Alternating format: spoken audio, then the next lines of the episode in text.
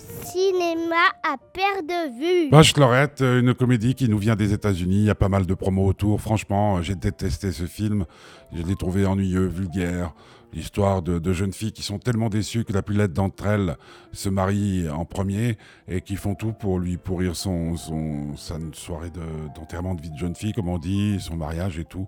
J'ai trouvé ça tellement nul, tellement pesant, tellement, j'ai dit vulgaire, mais je pourrais dire grossier.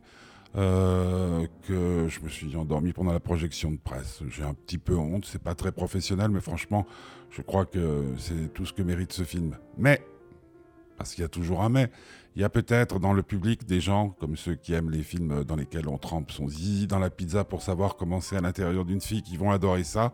Et ce public mérite tout notre respect. Euh, donc, euh, ben, à vous de juger. Je dirais simplement que je suis toujours un tout petit peu étonné, déçu, quand ce cinéma américain qui, a, pu nous offrir de tels chefs-d'œuvre, mais dans tous les domaines, que ce soit euh, les films d'amour, les films d'anticipation, les films de guerre et tout, puisse nous offrir des comédies, puis dans la comédie bien entendu, puisse nous offrir des films aussi navrants, aussi soporifiques, aussi... Ah. Enfin, il y a des fois où c'est vrai que ça fait sourire. Mon métier est un métier difficile. Aller tous les matins voir des films qui sont parfois de cette nudité-là, ça fait euh, schmire. Le titre du film dont j'ai essayé de parler, Bachelorette.